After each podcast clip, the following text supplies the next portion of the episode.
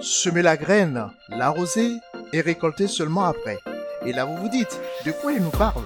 Eh bien vous le saurez dans un instant. Bonjour et bienvenue dans ce nouvel épisode des podcasts du blog lesloisdusuccès.com. Je suis Aruna Watara et dans l'épisode d'aujourd'hui, je vous parlerai de la loi des semailles et des récoltes.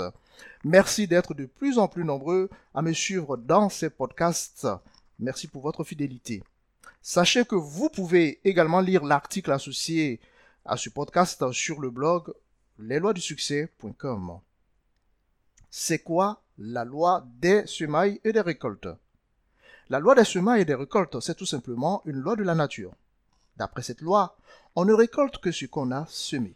En d'autres termes, le résultat qu'on obtient est le fruit de l'effort fourni et de la patience. On a trois étapes dans cette loi. La première étape, on sème la graine. Hein, c'est le premier euh, effort que l'on doit donc fournir. Dans cette étape, on commence par semer la graine. Dans la vie de tous les jours, cela signifie que l'on doit d'abord agir. Nous devons mener l'action qui permet d'atteindre l'objectif visé. Sans action, rien ne se passera. La deuxième étape, c'est l'étape du travail continu et de la patience. Après avoir semé la graine, il faut l'arroser régulièrement afin qu'elle germe et devienne une plante.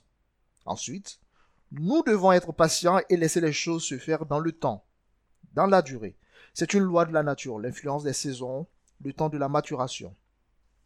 Enfin, la troisième étape, c'est la récolte après la période de dur labeur. C'est le résultat qu'on obtient suite aux différentes actions qu'on a menées euh, au cours des deux étapes précédentes.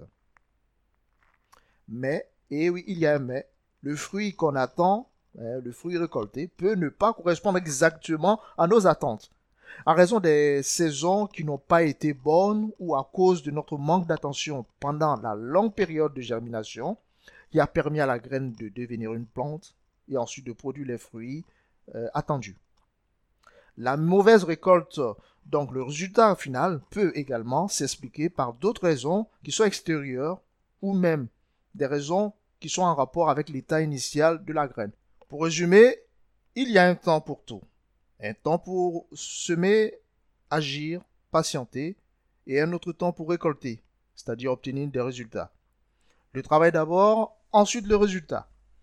Merci d'avoir écouté ce podcast. Je vous le rappelle, vous pouvez également lire l'article associé sur le blog lesloisdusuccès.com. Si cet épisode vous a plu, vous pouvez le partager avec vos amis.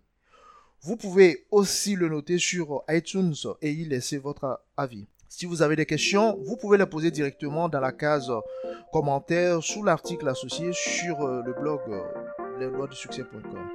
En attendant de nous retrouver pour un prochain podcast, n'oubliez surtout pas les amis que vous avez la possibilité de réaliser votre plein potentiel. D'ici là, prenez soin de vous. À très vite.